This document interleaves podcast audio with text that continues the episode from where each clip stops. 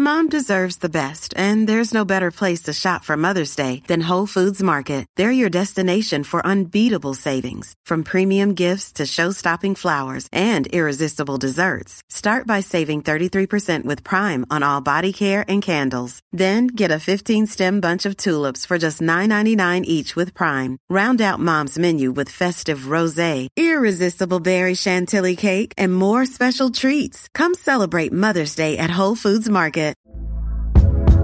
Hey there, it's Michelle Norris. I'm host of a podcast called Your Mama's Kitchen. When I travel, I'm usually looking for a way to find a taste of home when I'm not at home. And one of the things I love to do when I am at home is entertain. And Airbnb allows me to do that. When I was in California recently, I rented a house that had a great kitchen. And when we were sitting around the table, we were all thinking, we're in someone else's house. Someone could be in all of our homes as well. If you have a home, but you're not always at home, you have an Airbnb. Your home might be worth more than you think. Find out how much at airbnb.com/slash host.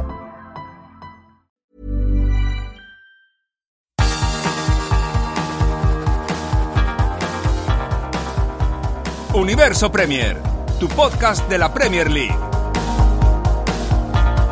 Con Álvaro Romeo, Leo Bachanián y Manuel Sánchez. Hola, ¿qué tal? Bienvenidos a Universo Premier. Reciban un cordial saludo de Álvaro Romeo y hago extensivos mis mejores deseos a los oyentes de Unánimo Deportes. Hoy tenemos un programa en el que hablaremos de la Champions, de la crisis del United y del gran momento del Tottenham. Quédense con nosotros porque arrancamos.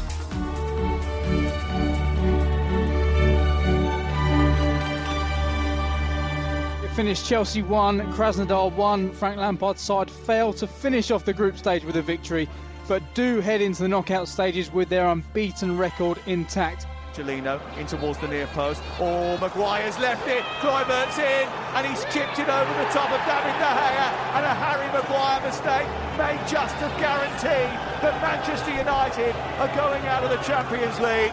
No coming back this time. Manchester United, the artful dodgers of away defeats, are out of the Champions League after being beaten by RB Leipzig.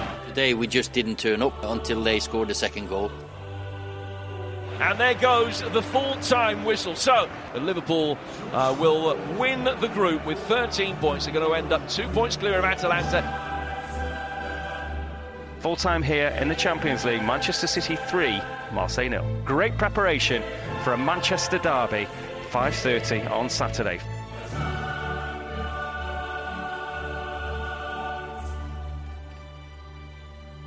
Ya sabemos quiénes son los equipos que estarán en los octavos de final de la Liga de Campeones. Hay cuatro alemanes, el Bayern de Múnich, el Borussia Dortmund, el Borussia Mönchengladbach y el RB Leipzig, cuatro españoles, el Real Madrid, el Sevilla, el Barcelona y el Atlético, tres ingleses, el Manchester City, el Liverpool y el Chelsea, tres italianos, la Juventus, la Atalanta y el Lazio, un francés, el Paris Saint-Germain y un portugués, el Porto. Las grandes decepciones han sido seguramente el Manchester United y el Inter de Milán, el United que termina tercero y va a la Europa League y el Inter de Milán que después de su empate queda cuarto del grupo B. Otros buenos clubes que van a la Europa League son el Shakhtar Donetsk, el Ajax y el Salzburgo. Y hay que remarcar que no hay ni un solo club de Europa del Este en octavos de final. El oeste de Europa está fagocitándolo absolutamente todo. Y luego que decir, por ejemplo, de grupos como el B, yo creo que ha sido uno de mis favoritos de todos los tiempos. Eh, para empezar, porque la diferencia de goles no tiene ningún sentido. Tres de los cuatro equipos han tenido problemas bastante serios. el Shakhtar con COVID, eh, luego el resto de equipos con lesiones. El Real Madrid en, en la Liga Española está pasando por un mal momento, o estaba pasando por un mal momento y al final han pasado dos equipos como el Real Madrid y el Gladbach, pero pudo pasar cualquiera prácticamente hasta el último instante. Y hablar bien también del Gladbach, hay que decir que hasta 2012 llevaba 16 años sin acabar en la mitad alta de la tabla en la Bundesliga y este club no tiene una empresa centroeuropea de las potentes detrás, como es el caso del Wolfsburgo o del Leipzig o del Hoffenheim o del Bayer Leverkusen. El sorteo para los octavos de final será el lunes. El Chelsea evitará al Sevilla, el Manchester City evitará al Porto y el Liverpool al Atalanta. Nada que ver, por ejemplo, con los cuatro rivales que evitará el Real Madrid, porque hay tres españoles. En, en, el bombo de los segundos. Y diría que quedar primeros este año te ahorra más disgustos que en otras temporadas, porque la diferencia en calidad entre los primeros y los segundos es bastante acusada esta vez. Este programa orbitará en torno a la Liga de Campeones y también hablaremos del Tottenham y, si podemos, del Arsenal. A mi lado tengo hoy, como siempre, a Manuel Sánchez. Hola Manu, ¿qué tal? Hola Álvaro. Y a Leo Bachanian. Hola Leo. ¿Qué tal? ¿Cómo les va, chicos? Pues empiezo con Leo. Eh, ¿Qué te parece? ¿Qué impresiones te ha dejado esta fase de grupos de la Liga de Campeones, Leo? A ver, dependiendo de, los grupos, eh, obviamente me quedo con el final emotivo del grupo B, que vos recién marcabas como el que más te había gustado. Estuve allí prendido esos últimos 10 minutos de partido de, del Inter contra el Shakhtar Donetsk. Un Inter que, bueno, finalmente se va de la Champions en, eh, en Inter Style, ¿no? Porque el Inter puede ganar eh, o clasificar in extremis o quedarse fuera de todo, como sucedió ayer también, teniéndolo todo eh, a favor. Tercera eliminación consecutiva en Champions en fase de grupo del Inter, dependiendo de sí mismo en la última fecha. Increíble. Tan increíble como los cambios que, metió ayer eh, Conte desordenando absolutamente al equipo. Me gustó, bueno, obviamente mucho el grupo de, del Manchester United, ¿no? También esa definición y, partidos puntuales de, del grupo que fueron realmente muy, pero muy buenos. Eh, también me pareció interesante porque no la expectativa sobre el hasta el final del, grupo F, sobre todo en aquel partido entre la Lazio y, y el Brujas, pero en general es una fase de grupos que a mí me, conformó, que, me gustó. Lo del City fue en velocidad crucero y el Liverpool que parecía que se complicaba lo terminó sacando. Pero a mí me gustó. yo le levanto el pulgar a esta fase de grupos. ¿Te gustó a ti también, Manuel? Sí, a mí me. es que, como dice Leo, la definición ayer final fue muy, fue muy bonita. Eh, cualquiera que se quedara para ver esos últimos minutos del Inter, eh, Tardones, es que eh, eh, mientras el Inter atacaba, y los del Borussia Mönchengladbach que estaban viendo en, en una tablet si, si, pasaban o no pasaban de ronda, los del Real Madrid también estarían mirando y viendo a Handanovic subir a rematar el córner diciendo, pero hombre, quédate en la portería que como pillo una contra el Shakhtar, aún vamos a quedar eh, segundos de grupo. Y, llegó a tener una, una el lo que pasa es que pegaron un pelotazo y no, y no habían dejado ningún, ningún, delantero, ningún delantero arriba. Pero fue, me pareció que fue, fue muy bonita, tanto desde los que no confiábamos a lo mejor en que el Real Madrid eh, fuera a ser capaz de ganar su partido contra el Borussia con la comodidad con lo que lo hizo, los que pensábamos que a lo mejor el Ajax de Ámsterdam, que estuvo ahí hasta el último momento, otra vez peleando con el Atalanta para pasar o no.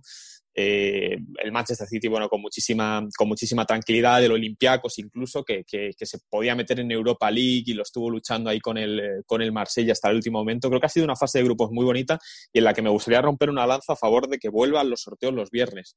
Porque ahora son los lunes y antes solían ser los viernes y no sé, que nos hagan esperar tantos días para saber quién le va a tocar a cada equipo, a mí personalmente me, me fastidia. Yo prefería tenerlo ya de ya.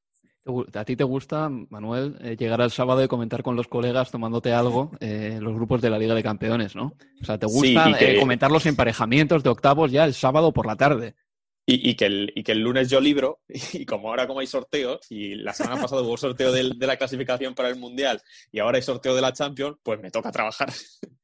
Bueno, por lo menos esta vez, Manuel, no van a meter a la selección catarí en octavos de final de la Liga de Campeones, como se ha hecho, que me parece la pera, eh, en las clasificatorias para el Mundial de 2022, que por cierto se juega en Qatar y Qatar no tiene que clasificarse, pero Qatar está metida en uno de los grupos eh, y va a jugar contra todos los equipos del grupo que le ha tocado, entre ellos Portugal. También jugó la Copa América en 2019, hay que decir, es una selección que la están invitando a todos los araos como si fuesen los Glover Trotter. Vamos a hacer una pausa y nos vamos a meter ya de lleno con la Liga de Campeones porque tenemos que hablar del eh, Manchester City, tenemos que hablar del Liverpool, del Chelsea y sobre todo del Manchester United, porque yo llevo tiempo diciendo que el Manchester United no ha estado nunca muy mal con Solskjaer. Bien, creo que ese momento ha llegado. Universo Premier, tu podcast de la Premier League.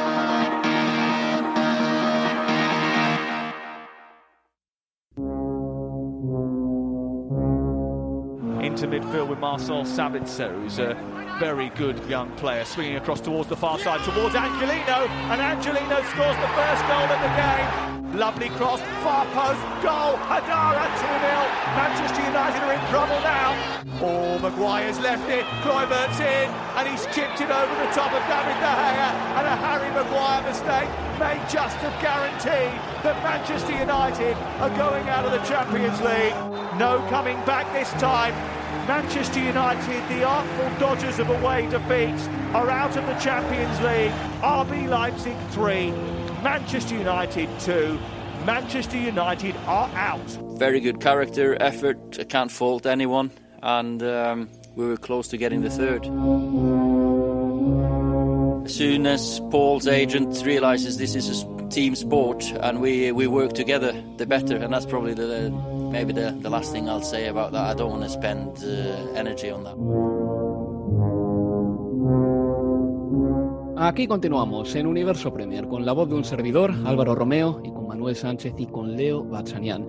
El Manchester United ha sido el único equipo de los ingleses que está fuera de la Liga de Campeones. Va a caer a la Europa League, una competición que por cierto ganó por última vez en 2017. Ha tenido más éxitos últimamente en Europa League que en Champions, lo cual también es un reflejo de la situación del club. Solskjaer, por cierto, entrenador del Manchester United, no ha pasado en su vida una fase de grupos de la Liga de Campeones. Todo hay que decirlo también, porque la última vez que el United lo hizo en 2018, el entrenador era todavía José Mourinho. El partido llegó un poquito, un poquito enfangado porque Mino Rayola, el agente de Paul Pogba, dijo antes del encuentro que Pogba no está contento en el Manchester United y lo mejor es que salga en el próximo mercado. Así aterrizaba el Manchester United en el campo del Leipzig y luego el partido se le puso muy en contra al equipo de Solskjaer porque el eh, equipo de Nagelsmann marcó tres goles y con un 3 a 0 ya el United solo pudo marcar dos goles más. Eh, no llegó ese tercer tanto que necesitaba para sacar un empate y clasificar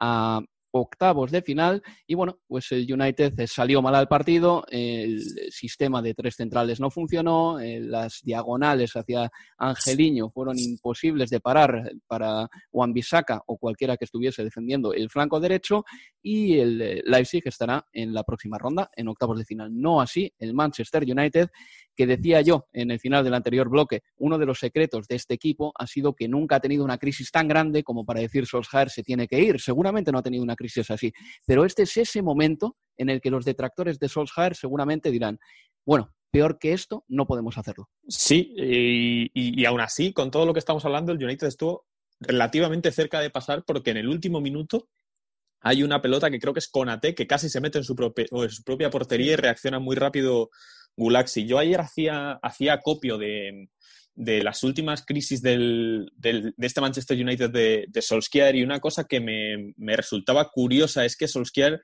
es capaz de, de, salir de esos problemas a través de un par de resultados, de resultados buenos. Y si ahora vemos, por ejemplo, la clasificación de la Premier League, es un equipo que no está tan eh, tan mal como podríamos, como podríamos pensar, porque está consiguiendo buenas victorias, pues, ganando al Everton o, o, ganando el otro día al West Ham. Pero, por ejemplo, cuando perdió contra, contra el Arsenal, y que perdió 0-1, y perdió también contra el Istanbul Basaksehir, encadenó, creo que fueron cuatro, cuatro victorias consecutivas. Cuando había perdido anteriormente también un partido, un partido importante, eh, que ahora mismo, ahora mismo no recuerdo cuál, lo, que hizo, lo siguiente que hizo fue ganar en el Parque de los Príncipes. Es un equipo que por X o por Y, a mí me parece que es más por épica, por ese misticismo, por esa por ese, eso que tiene Solskjaer, ese punto también de fortuna, pues ha ido solventando crisis. Pero es que esta crisis de caer a la Europa League con las consecuencias que van a traer, tanto, creo que lo decías tú el otro día, Álvaro, en, redes sociales, con las consecuencias de viajes, que a lo mejor te puede tocar irte a, Rusia a, jugar un, jueves, teniendo que jugar luego el domingo probablemente, y, así durante varias semanas con una Europa League que, añade una ronda más que la, que la, que la Champions League con esos 16 avos, pues eh, es un problema muy grave para, para Solskjaer que, veremos si, llega hasta, hasta, hasta ese febrero, ese febrero-marzo, cuando, cuando comience esta competición, porque ya había contactos con, con Mauricio Pochettino y la figura de Solskjaer como leyenda del club no creo que sea tan fuerte como la que, por ejemplo, puede tener un Fran Lampard en el, en el, en el Chelsea para, para agarrarse al puesto de esa manera. Entonces va a tener o va a jugar un papel muy importante la afición eh, hasta qué punto van a pedir la cabeza de Solskjaer por haber caído de forma tan prematura y sobre todo por después de haber ganado al PSG en el Parque de los Príncipes en esta Champions League es que, Leo, el Manchester United centró al grupo bien, consiguió los eh, puntos necesarios muy rápidamente y el error de Estambul le ha condenado. En estos grupos en los que hay una perita en dulce, lo mejor que puedes hacer es sacar seis puntos contra ellos. Y el otro día contra el Leipzig salió mal al partido, el sistema de tres centrales no funcionó, es vergonzoso cómo llegó el primer gol, cómo llegó el segundo también, lo mal que cerró el Manchester United y da igual que al final tuviese un arrebato. Es que el Manchester United no tiene que plantarse en esa situación en la que necesita un arrebato para remontar un partido que se le pone complicado. La pregunta es, ¿por qué se le complican los partidos de esa manera? Yo creo que hay, malas lecturas del entrenador y lo sorprendente, o quizás no sorprendente teniendo en cuenta también que es, eh, hablamos de un entrenador que Ah, tiene una, inexperiencia, salvo su paso por, por Noruega o, el Cardiff, el salto al Manchester United después fue sorprendente y muy grande también. Y la inexperiencia me parece que crea marcar la inestabilidad en la toma de decisiones o la inestabilidad táctica del equipo, digo, porque reconoce Solskjaer sus errores en el partido ante el PSG, sobre todo no quitar a Fred eh, con una expulsión que luego le termina costando quizás no rascar aunque sea un punto de ese partido porque termina afrontando los últimos 20 minutos eh, con un hombre de menos. Tres días después, sus decisiones en el este de Londres son muy buenas y permiten a partir de sus cambios eh, mejorarle la cara al equipo y terminar dando vuelta un partido que parecía complicado, me refiero al 1-3 la victoria ante el West Ham, para cuatro días más tarde volver a hacer una lectura y, y ingresar con un equipo que no obedecía al rival que tenía enfrente. Digo, jugó con cinco defensores o con 5-3-2 ante un equipo que generalmente juega con un solo delantero punta. Le, le, sobraba gente en el fondo cuando este equipo, el rival, el Leipzig, generalmente sobresale a partir de sus llegadores, a partir de los laterales que aparecen carrileros o los mediocampistas que te pisan el área. Es decir, así donde tenía que combatir, que era la mitad de la cancha, le faltaba gente y donde el Leipzig no iba a poner eh, futbolistas, le sobraba. Se dio cuenta. Sí, pero continúa, continúa. No, y por eso digo, estas, estas lecturas que, que a uno, o por lo menos a mí me sorprenden, o no tanto, a partir de la inexperiencia de, de y yo creo que, y lo dijimos, me parece, cuando fue la derrota en, en Turquía, se termine ahora, en un mes o en seis meses, eh, la era Solskjaer en, en, eh, en Manchester United, el gol de Demba para mí va a ser el que termine redondeando la era de, del noruego en el costado rojo de, Manchester. Va a ser una imagen icónica realmente el gol de Demba porque al final del día va a ser siempre el partido al que vamos a ir y el que vamos a ver como el partido en el que le terminó costando la clasificación a, este equipo octavos de final de la Champions. Es que el problema no es que le hayan eliminado al Manchester United, porque hasta cierto punto puede ser comprensible. El Paris Saint-Germain es mejor equipo y el Leipzig es tan bueno como el United. Otro debate es si mm, el United con ese presupuesto que tiene no debería ser infinitamente mejor que el Leipzig, pero eso no importa tanto. Pero yo creo que hay tres fotografías que ilustran a la perfección qué mal está entrenado el Manchester United. La que Leo dice de Dembaba en el gol en Estambul, Luego también tenemos a Fred pegando esa especie de cabezazo o roce cabeza con cabeza en la primera parte del partido contra el Paris Saint-Germain. Y luego la manera en la que saltó al terreno de juego contra el Leipzig después de hacer una primera parte horrible también contra el West Ham cuatro días atrás. Hasta el punto de que el mensaje del vestuario al término del partido contra el Leipzig, tanto de Solskjaer como de Maguire, que habló para las televisiones, es salimos mal al campo. Y eso es inadmisible en un equipo que se está jugando tanto dinero y tanto prestigio, Manuel. Sí, eh, comentabas tú el error de, de Solskjaer al no quitar a, Fred el otro día.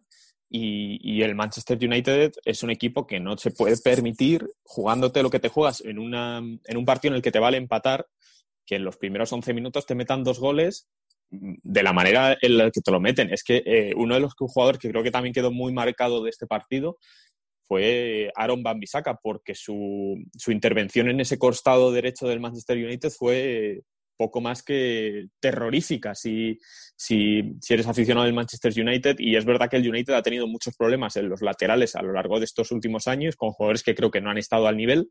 Y, Aaron Van Bissaka llegaba del Crystal Palace como un jugador joven y excitante para ese puesto y, el otro día es que se lo come Angeliño, del que también habría que hablar si quizá no se equivocó el Manchester City al no tenerle en la...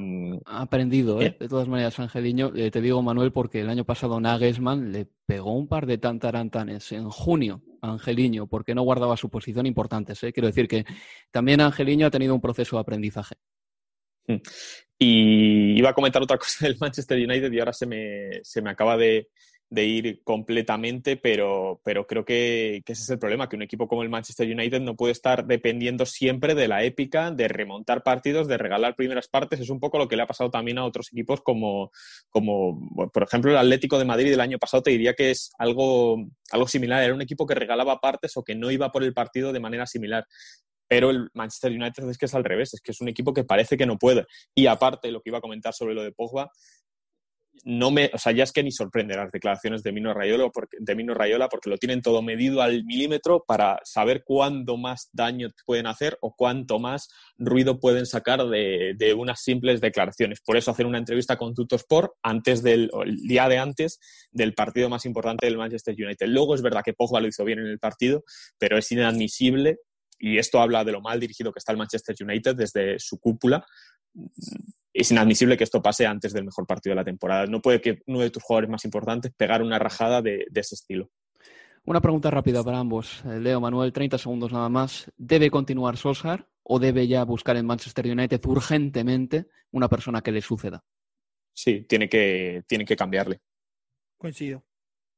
Pues bueno, eh, hay varios candidatos ahí y el nombre que más suena, como siempre, es el de Mauricio Pochettino. Vamos a hacer una pausa y continuamos aquí en Universo Premier porque tenemos que hablar del Liverpool, del Manchester City, del Chelsea y más adelante del Tottenham. Universo Premier, tu podcast de la Premier League. This Mother's Day, celebrate the extraordinary women in your life with a heartfelt gift from Blue Nile. Whether it's for your mom, a mother figure, or yourself as a mom, find that perfect piece to express your love and appreciation. Explore Blue Nile's exquisite pearls and mesmerizing gemstones that she's sure to love. Enjoy fast shipping options like guaranteed free shipping and returns. Make this Mother's Day unforgettable with a piece from Blue Nile. Right now, get up to 50% off at BlueNile.com. That's BlueNile.com. Many of us have those stubborn pounds that seem impossible to lose, no matter how good we eat or how hard we work out. My solution is PlushCare. PlushCare is a leading telehealth provider with doctors who are there for you day and night to partner with you in your weight loss journey. They can prescribe FDA-approved weight loss medications like Wagovi and Zepbound for those who qualify. Plus, they accept most insurance plans. To get started, visit plushcare.com slash weight loss. That's plushcare.com slash weight loss. Mom deserves the best, and there's no better place to shop for Mother's Day than Whole Foods Market. They're your destination for unbeatable savings, from premium gifts to show-stopping flowers and irresistible desserts. Start by saving 33% with Prime on all body care and candles. Then get a 15-stem bunch of tulips for just $9.99 each with Prime. Round out Mom's menu with festive rosé, irresistible berry chantilly cake, and more special treats. Come celebrate Mother's Day at Whole Foods Market.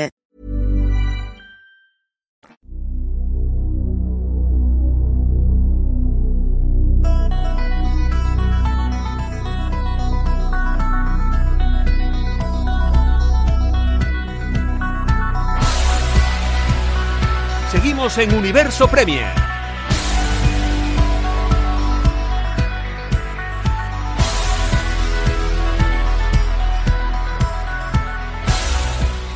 Que nos queda todavía hablar del Manchester City, del eh, Liverpool y del Chelsea. Tres equipos que se han clasificado como primeros de grupo y que van a evitar, eh, bueno, a pocos cocos en realidad, hay que decirlo así, pero, pero bueno, eh, si pueden evitar al Sevilla, al Barcelona y al Atlético, mejor para ellos y mejor seguramente para los clubes españoles. Antes de pasar al resto de equipos ingleses, quiero hablar del caso Paris Saint-Germain, Estambul, Basaksehir y más en concreto del cuarto árbitro Sebastián Coltescu, que se refirió a Pierre Huevo como negro durante el partido contra el Paris Saint-Germain. Yo entiendo que la UEFA no puede permitir que uno de sus profesionales utilice el color de la piel para llamar la atención sobre otra persona, eh, que el cuarto árbitro, Sebastián Coltescu, o quien quiera que fuese, eh, no supiese quién era Huevo, yo creo que es poco profesional.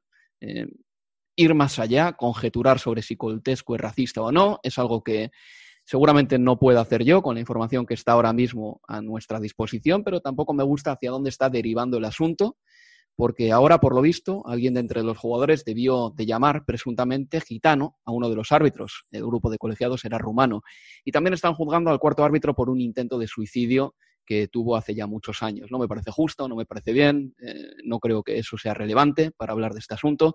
Así que vamos a dejar que la UEFA decida qué versiones de la historia son ciertas, qué extracto del audio es incriminatorio y proceda en consecuencia. Eh, creo que Leo Bachanian quería añadir algo más a todo esto, Leo.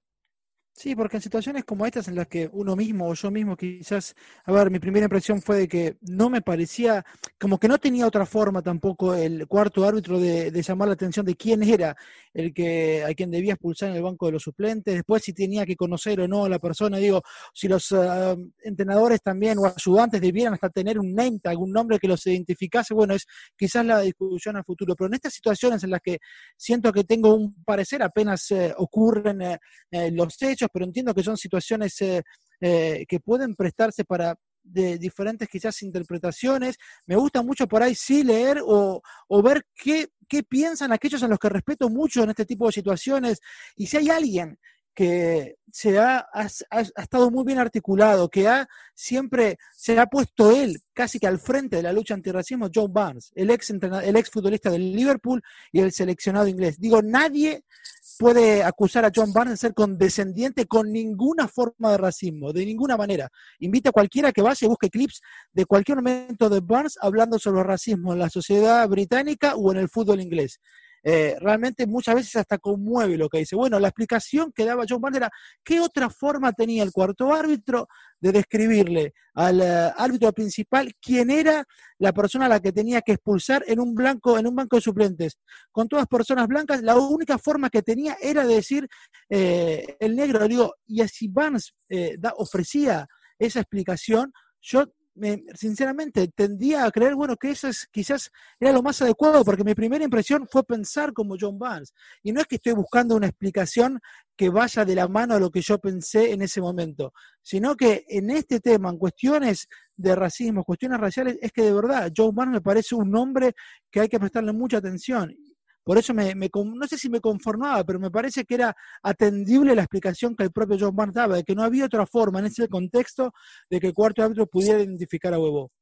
Bueno, pues vamos a continuar eh, porque tenemos que hablar del Manchester City, que consiguió pasar como primero de grupo con 16 puntos, eh, ganó 3-0 al Olympique de Marsella en la última jornada, jornada 6, y hay que decir del Manchester City una cosa, Leo Manuel, que tuvo un verano atípico, eh, un verano en el que también tuvo algunos jugadores lesionados, futbolistas que fichó pues prácticamente al final, sin minutos de entrenamiento, como Nathan Ake, que empezaron la temporada pues prácticamente sin haber aterrizado todavía en el Manchester City, y el equipo de Pep Guardiola está en una situación mejor de la que podría mm, parecer hace dos o tres semanas. Ha pasado primero en Liga de Campeones. En la Premier el sábado pasado a las siete y media de la tarde, hora de Inglaterra, se dio un fenómeno que yo agradecí muchísimo, la simetría en la clasificación. Todos los equipos grandes tenían diez partidos jugados. El City está a tres puntos del líder si todos los equipos juegan solo diez partidos. Es decir, en ese momento exacto vimos que la tabla está bastante igualada en la Premier League. Es decir, el City no está tan lejos del Tottenham ni del Liverpool, solo tiene que ganar el partido que le queda pendiente. Y aparte, en el partido contra el Olympique de Marsella recuperó el gol del Cunagüero, que viene muy bien, y se demostró una vez más que Ferran Torres es uno de los fichajes de la temporada porque está dándole al Manchester City no solo ya una amplitud, sino una capacidad goleadora que yo no sabía que tenía este chico. No sé cómo veis la situación del Manchester City ahora, pero es un poco mejor de lo que podía parecer hace un par de semanas. Y, marcó un gol muy de, muy de nueve. O sea, yo cuando, cuando vi el gol es una internada de Mares desde la derecha, un pase filtrado hacia un Ferran Torres que se filtra entre los centrales sin caer en el fuera de juego y luego define bien ante Mandanda, yo veo eso y pienso que es un, que es un 9, que es un 9 puro y no un falso 9 como está, como está probando Guardiola. La verdad es que ayer lo que hizo el City fue un poco no, no sorprendido. O sea, por ejemplo, yo sí vi el Midtjylland Liverpool y me imaginaba que Klopp iba a rotar muchísimo el equipo, iba a meter muchos jugadores diferentes, pero cuando sabía que iba a jugar el City contra el Marsella, con el City sin nada en juego, siempre esto entre comillas por luego los premios de la Champions League, pero bueno, con la clasificación ya asegurada, con el primer puesto ya asegurado, yo me imaginaba que el City sí que iba a poner un equipo más competitivo en el campo. Y es verdad que quitando algún retoque, como el de poner a Nathan Ake en el, en el lateral izquierdo o, meter como, como, portero a, a Stephen, que, lo hizo, la verdad, bastante bien. Las dos o tres ocasiones que tuvo el Marsella las, las, solventó, las solventó muy bien. Pero vimos un Manchester City muy sólido, al que quizás sí que le faltó un poco ese gol en la primera parte, a lo mejor de tener un 9 un 9 puro porque tuvo varias ocasiones el equipo que, desperdició un mano a mano de Marez, un par de remates de cabeza de Walker y de, y de Laporte y no, y no acabó de dar con la tecla. Luego el Marsella, los últimos 15 minutos de la primera parte, estuvo mejor y pudo haberse puesto por delante hasta que llegó el gol de Ferran Torres. Pero una vez que llegó el gol de Ferran Torres, los franceses se cayeron y, y el, Manchester, el Manchester City perdón, dominó volvió Agüero, que, ha que había disputado en mes y medio apenas 10 minutitos por, por, lesión, volvió, marcó, y marcó porque es un 9 y es un tío muy inteligente para esas situaciones. Es que hubo, tuvo una, que fue un remate de cabeza de aquí, un balón que se quedó muerto, y estuvo él ahí y gol. Igual que luego estuvo Sterling en el, en el descuento para hacer el tercero son esos goles y, eso, que necesita también el Manchester City de un tío como por ejemplo Sterling, que es un, un, futbolista que ha mejorado mucho de cara a puerta en las últimas en las últimas, en las últimas temporadas. Y en cuanto recupere esas rachas, porque todos sabemos que el gol son rachas, pues va a ser un equipo que va a ir para arriba. Y no era, igual que a lo mejor si ves al Arsenal y piensas que su caída puede estar más justificada que el Manchester City hace dos jornadas fuera decimosegundo, decimocuarto, no era real y es un equipo que va a estar primero, segundo, tercero de la clasificación a final de temporada, yo creo que sin ninguna duda. Y una cosa, eh, Leo, no sé si eh, leíste el otro día la comparativa entre Fernandinho y Rodri que pusieron en The Athletic, pero fue muy interesante, te la explico, así grosso modo. Decía que Fernandinho fue incomparable en la temporada 2017-2018 por su capacidad de robo y sobre todo por su capacidad para cortar las transiciones. Bien, Fernandinho está de vuelta, jugó el otro día en el Manchester City, sabemos que tiene ya 35 años, pero es una grandísima noticia para este equipo, ¿eh? porque el toque competitivo que le da Fernandinho al Manchester City es algo que Guardiola no puede ignorar y es más, eh, Pep Guardiola en su primera temporada en la Premier, me acuerdo que cuando le preguntaban por los pocos tackles o las pocas llegadas que hacían sus jugadores para robar la pelota, pues le miraba al periodista con cierta condescendencia, pero también creo que Pep Guardiola ha aprendido que un jugador como Fernandinho le puede dar muchísimo. No sé hasta qué punto crees que Fernandinho va a ser importante esta temporada para el City, considerando sobre todo la edad que tiene. A ver, yo creo que puede ser importante eh, pensando en que este City, y lo venimos hablando, ha cambiado un poco, ha cambiado toda la Premier, porque también es cierto, no es solo propiedad del City, esta cuestión de que los equipos ya no están presionando muy arriba. ¿Y por qué digo que en ese contexto puede ser importante Fernandinho? Porque a sus 35 años, con un City jugando a, la velocidad o, a la altura de presión que tenía hace dos temporadas atrás, quizás hoy a sus 35 años sí le costaría algo más. Eh, obviamente retroceso, los balones largos a las espaldas, digo, tendría más metros que cubrir, pero teniendo en cuenta eh, lo que es la escena de la Premier en la que se está presionando, ya no solo el City, sino que hasta el Liverpool eh, está presionando menos o más arriba, está presionando menos arriba de lo que lo venía haciendo, bueno, quizás Fernandinho con su espíritu competitivo, con su personalidad y en ese contexto en el que tendría que recorrer menos metros, puede volver a ser importante eh, en la cuestión de, la contención para el conjunto de, de Guardiola. Es una buena noticia su regreso el otro día porque lo hizo además en buen nivel. Y el otro día, simplemente añado que, el otro día a Guardiola le preguntaron por la posibilidad de extender el contrato de, Fernandinho, eh, porque acaba en este verano, y él dijo que eso dependerá de lo que ocurra a partir de, a partir de este momento. Y si es si se dan cuenta o si piensan que es necesario que se quede otro año Fernandinho, pues, pues se quedará. Pues sería bueno, yo creo, para el Manchester City que Fernandinho estuviese a un nivel similar al de hace dos temporadas, por ejemplo, de aquí hasta junio, porque le va a ayudar al Manchester City muchísimo.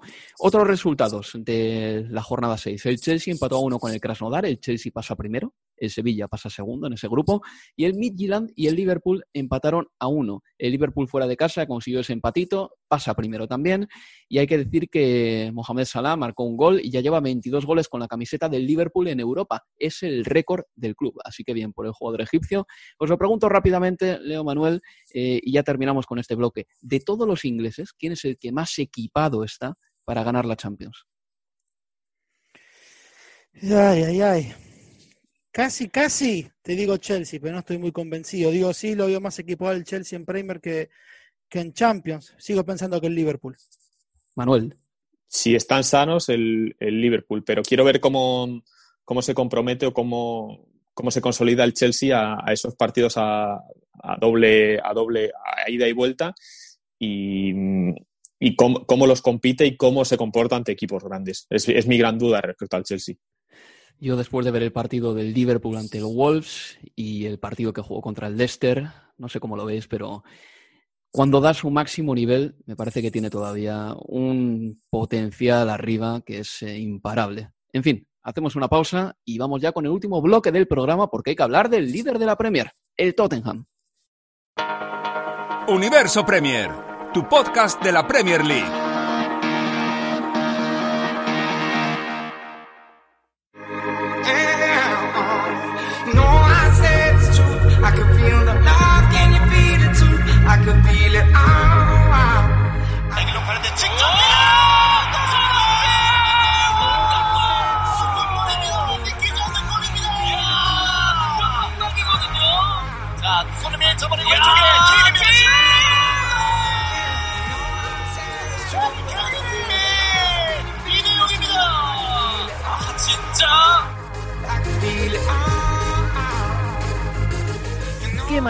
Cantar los goles del Tottenham tienen en Corea del Sur, qué manera de cantar los goles de Heung-Min Son.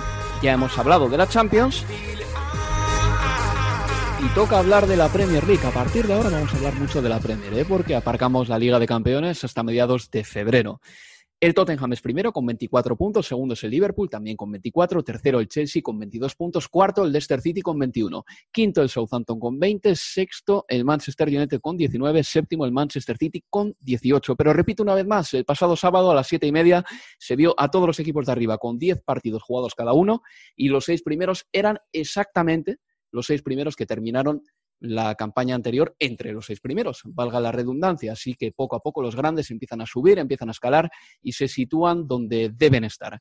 El Tottenham es el líder, quiero centrarme en ellos, Leo, Manuel, porque mm, ganó otro día al Arsenal en el derby del norte de Londres y el equipo de José Mourinho ya ha pasado evidentemente a ser uno de los candidatos a ganar la Premier League. Bueno, no sé qué sensaciones os deja este equipo que está jugando en Europa League, este equipo que empezó la temporada encajando muchos goles, pero que se ha corregido y ahora de repente se ha convertido en un equipo que no recibe tantos y que anota en las pocas ocasiones que genera, pero ocasiones de mucho peligro con grandes contragolpes de Sony de Kane.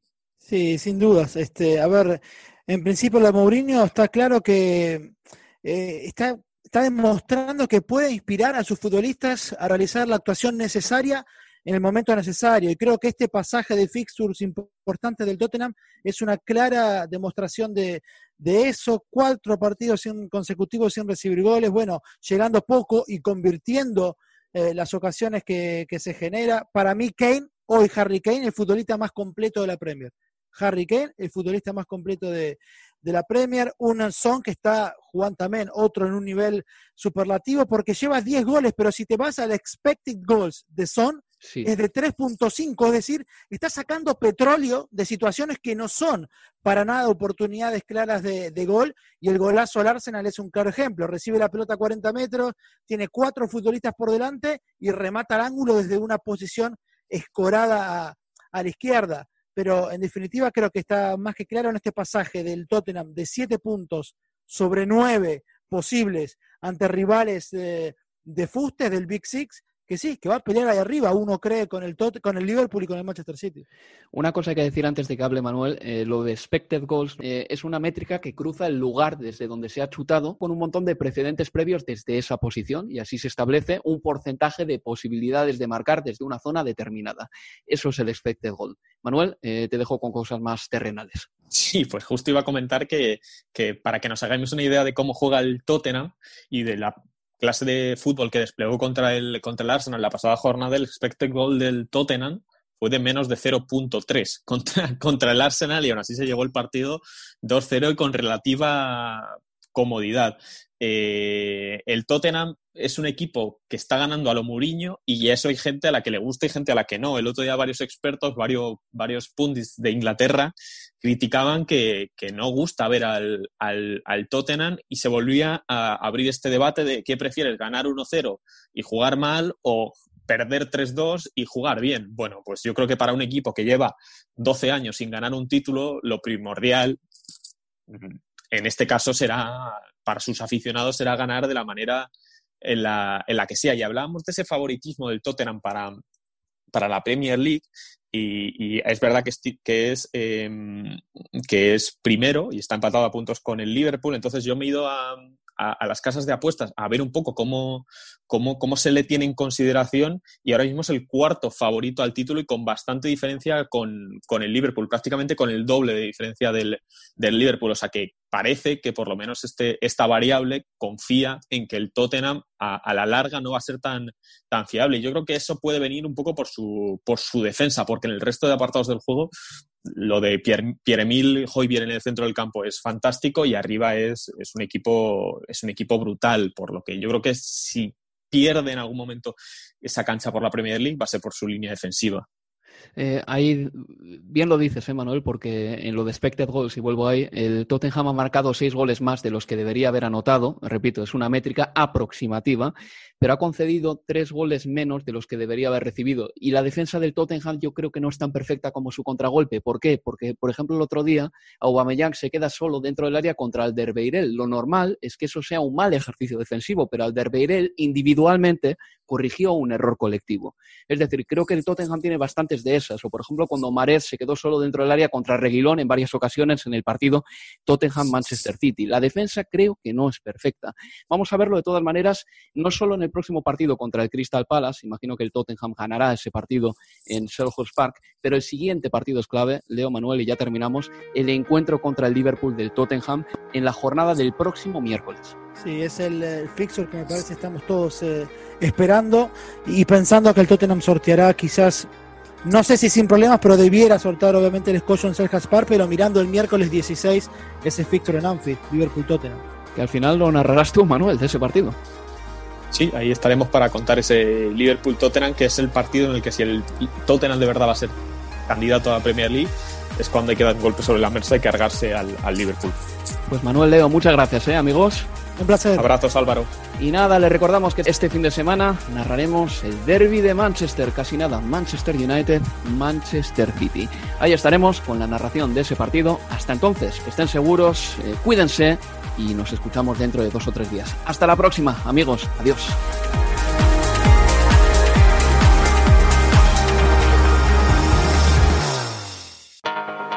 Universo Premier, tu podcast de la Premier League.